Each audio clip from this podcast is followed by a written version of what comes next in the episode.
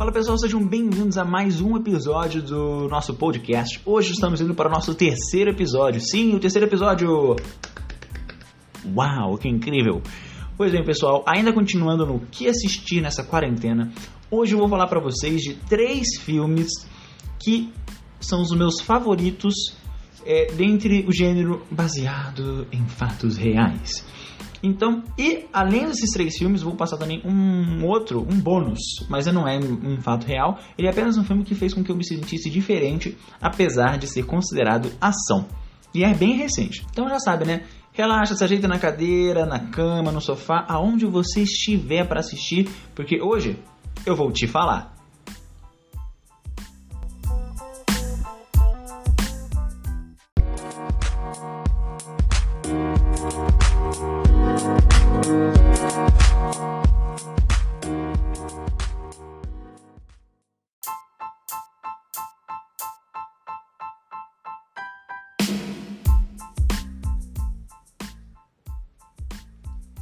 Pessoal, o primeiro filme que eu quero falar para vocês, ele é de 2002, ok? Ou seja, já faz 18 anos que essa maravilha está no planeta.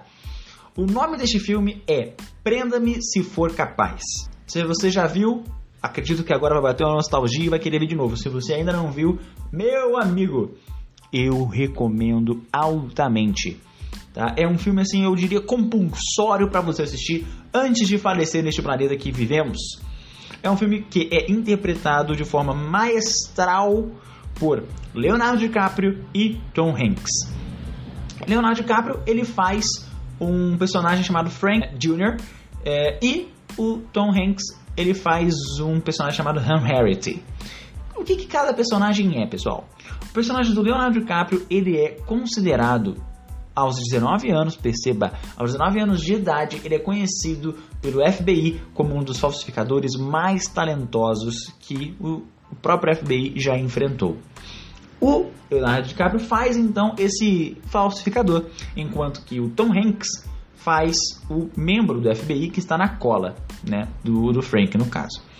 A trama ela passa inteiramente como se fosse um grande e verdadeiro jogo entre gato e rato, sabe? Uma caça, a caça contra o caçador, algo assim. Gente, e é incrível, é incrível porque ele é baseado em fatos reais.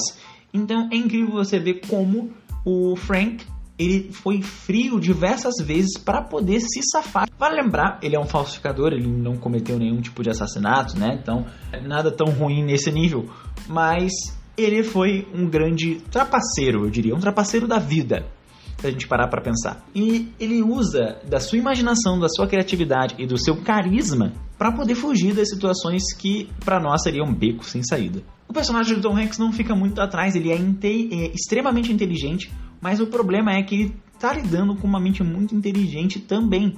Então é um conflito de inteligências. Por isso que acaba ficando um jogo de gato e rato. Afinal de contas, é, o rato não vai tão longe e o gato continua caçando. Então é incrível, pessoal. Pra vocês terem noção, ele consegue em determinado momento, vou passar só, uma, ah, só um, um gostinho aqui, um gostinho. É, ele consegue em determinado momento do filme passar como médico. Isso para mim é uma, um dos momentos que mais me marca no filme, porque ele é chamado, né, em determinado momento para fazer uma cirurgia para poder dar sua, o seu diagnóstico a um paciente e óbvio que ele não entende nada do que está acontecendo, porque é tudo farsa, é tudo mentira. E ele tem uma ideia tão genial para não se ferrar, que é colocar os internos, né, os seus, entre aspas ali, estagiários, à prova. E ele meio que tem um discurso do tipo, é nesse momento de pressão que a gente tem que ver se vocês estão preparados. Então ele faz com que a galera que está ali com ele seja colocada à prova e não ele. Gente, isso é para mim incrível. É uma saída assim de mestre, sabe? Tipo, não tem outro como posso dizer, outra palavra para definir isso. Então, pessoal, recomendo de forma altíssima o filme chamado Prenda-me se for capaz. É antigo, mas de verdade é muito bom. O segundo filme, pessoal, ele é de 2007, então já há 13 anos lançado. Né? O nome do filme é Zodíaco. É um filme com a direção de David Fincher. Zodíaco foi baseado no livro de Robert Graysmith, que é, no caso, uma obra verídica. Ele narra a história da caçada né, uh, ao serial killer que ficou comumente conhecido como Zodíaco. Né? Então vamos lá. O que aconteceu é o seguinte: o Zodíaco, né, ele matou diversas pessoas na zona de São Francisco durante as décadas de 60 e 70. O que fez esse caso ser tão popular é esse jogo de enigmas que o assassino enviava para os policiais e a imprensa. Então você tem noção que o próprio assassino ele entrava em, em contato com os policiais e a imprensa com vários enigmas do, do tipo vocês podem tentar me pegar, vocês estão muito próximos, mas ao mesmo tempo vocês estão longe. É difícil, pessoal. É, é muito louco.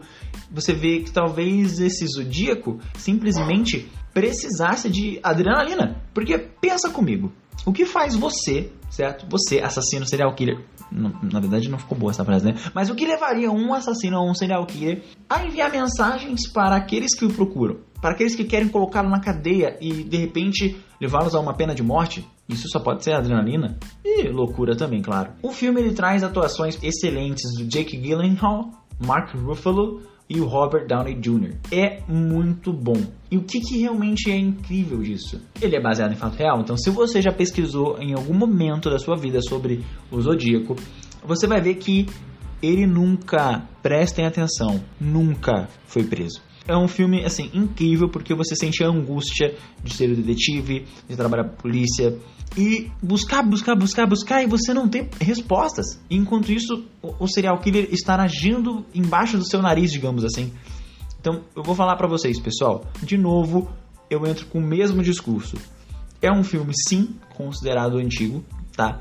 Mas é um filme que eu recomendo muito, muito mesmo porque você fica realmente assim intrigado com como os enigmas chegam até os policiais e a imprensa e como o Zodíaco está sempre um passo à frente daqueles que o procuram. É um nível de QI elevadíssimo. É algo que faz com que você se pergunte, né?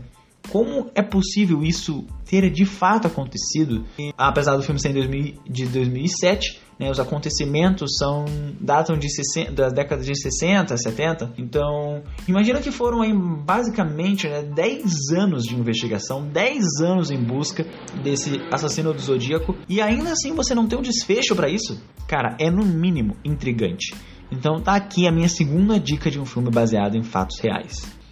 Agora, pessoal, meu, a minha terceira indicação a um filme baseado em fatos reais. E talvez, apesar de ser a minha terceira, deve ser até hoje, até o momento pelo menos, o meu filme favorito desse, desse gênero. O nome, do, o nome do filme é O Impossível e ele é de 2012. Pessoal, seguinte, o que acontece é uma família, ela está passando umas férias na Tailândia e conta a história dessa mesma família sobrevivendo a um tsunami. Só que perceba, essa família ela acaba sendo separada por essa onda gigante. E então a gente acompanha é, o desespero, a luta que cada personagem dessa família tem para se manter vivo. Gente, é incrível. O filme ele é extremamente polido nos efeitos, no modo que é filmado, no enquadramento, na cena, fotografia, arte, maquiagem, assim, cada momento de tensão você fica tenso também. Não tem como você dizer que você passou vendo as cenas sem se preocupar e pensando, ah, tá tranquilo. Gente, é incrível, é uma angústia que você sente pela situação dos personagens, pelos ferimentos, pelo momento, pelo que está acontecendo com os núcleos ali da família, que você fica pensando, meu Deus, é real isso mesmo? Só não é invenção? Porque não é possível que isso tudo tenha acontecido. Pois bem, pessoal, não é invenção, é fato real. Então, só para vocês terem noção, é uma família né, que pega lá, acontece na, o terrível tsunami do Oceano Índico de 2004 ele matou esse, esse tsunami, ele matou um total de mais de, de 230 mil pessoas. A família de Belon, né, que foi atingida por esse tsunami, que é essa família principal do, do filme, é, que se separa pela onda gigante, é, vocês têm que ver a luta deles para eles tentarem ficar com vida, gente. É incrível. A cena do tsunami, gente, é tão intensa é tão angustiante, é de arrepiar, de verdade. Vale muito a pena, tipo assim, demais assistir, sem, sem, sem dizer mais. Com relação aos artistas né, que interpretam os personagens, nós temos a Maria, que é a Naomi Watts, o Henry, do, do filme, que é, Henrique, né? Pra quem não sabe, é um, a família não é americana, né? A família original, né? O filme sim é hollywoodiano, digamos, mas a família original não é americana. Então é Henrique, o nome original, mas ele no filme, traduzido para o inglês, foi como Henry, né? No filme. Ele é interpretado pelo Ewan McGregor, que é um ator sensacional, né? Sem mais. E ainda, para aqueles que uh, hoje em dia acompanham a Marvel com muita vontade e amor no coração, assim como eu, tem o Tom Holland, nosso atual Homem-Aranha, fazendo o papel do Lucas, que é, assim, uma atuação incrível também do Tom Holland, que de verdade, gente, é, ele era super novinho na época, ele, ele continua novo, né? Então imagina na época. Faz uma atuação de uma com uma veracidade que chega a ser até brutal, assim, o, o que faz a gente sentir por essa família no filme. Então, assim, pessoal, recomendo demais. Então, recapitulando aqui, hein? Três filmes baseados em fatos reais. O primeiro que eu indiquei para vocês lá, então, foi Prenda-me se for capaz. O segundo, Zodíaco, de 2007, tá? Então, se for assistir, assistam de 2007, porque existe um outro mais antigo ainda, mas foque nesse. E esse último, que é O Impossível, que já é de 2012. Mas como eu disse, hoje existe uma faixa bônus de filme que eu posso indicar para vocês, que é um filme que ele não é baseado em fato real, porém ele fez com que eu me sentisse bem diferente no momento em que eu estava assistindo e principalmente com o seu desfecho. Ele é um filme original Netflix, recém-lançado, ele foi lançado no dia 24 de abril, sexta-feira da semana passada. O que eu posso dizer para vocês é muito bom. O filme é muito interessante e te faz ficar preso do início ao fim. O nome do filme é Resgate, interpretado pelo Chris Hemsworth. É, também voltando a estar Marvel aqui, ele é, é, o nosso famoso Thor. E é um filme de ação. Ali ele faz o papel de um personagem chamado Tyler. Eu vou falar para vocês o seguinte, gente. É tão legal o vínculo que, que os dois personagens vão criando, né? Ou seja, o menino que foi sequestrado, que é Ove, o nome dele no filme, com o Tyler, que é o personagem do Chris Hemsworth. É, é tão legal que eles ficam muito amigos assim, né? No início é aquilo, né? Meu Deus, ele tá me, me, levando, tá me salvando, eu tô com medo, mas é legal ver a confiança crescer. E o filme, ele é dirigido pelos irmãos Russo também, mesmo os diretores de Capitão América Guerra Civil, Vingadores é, Guerra Infinita e Vingadores Ultimato. Então, assim, são cenas incrivelmente feitas, coreografias de ação muito bem feitas e muito bem elaboradas é, e executadas, portanto. E o final é o que mais mexe com você. Obviamente não vou contar para vocês o final, mas eu vou dizer que é incrível, é incrível mesmo. É um filme que vale é, a pena você sentar para assistir. Se você é fã de ação, gente, recomendo muito. Se você não é tão fã assim, mas não se importa de assistir, recomendo, acho que você vai gostar do filme. O Chris Hemsworth, pelo menos, também me deu uma boa me surpreendeu um pouco no quesito atuação. Ele é um bom ator, mas é que quando a gente fica preso muito a um personagem, às vezes é difícil, né? A gente se desvincular dele. E ali você não fica apontando, sabe, falando, ah, é o Thor. Não, ali ele é o Tyler. Ele criou uma identidade para aquele personagem dentro deste filme.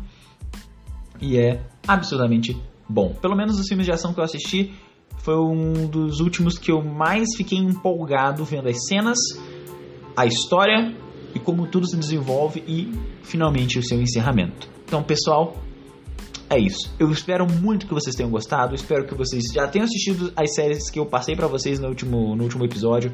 E agora tô aí trazendo para vocês mais quatro filmes, hein? Então, sem coisa para fazer, vocês não vão ficar. Muito obrigado mais uma vez por vocês, por terem ficado aqui me ouvindo, pelo carinho de vocês. É isso e até a próxima.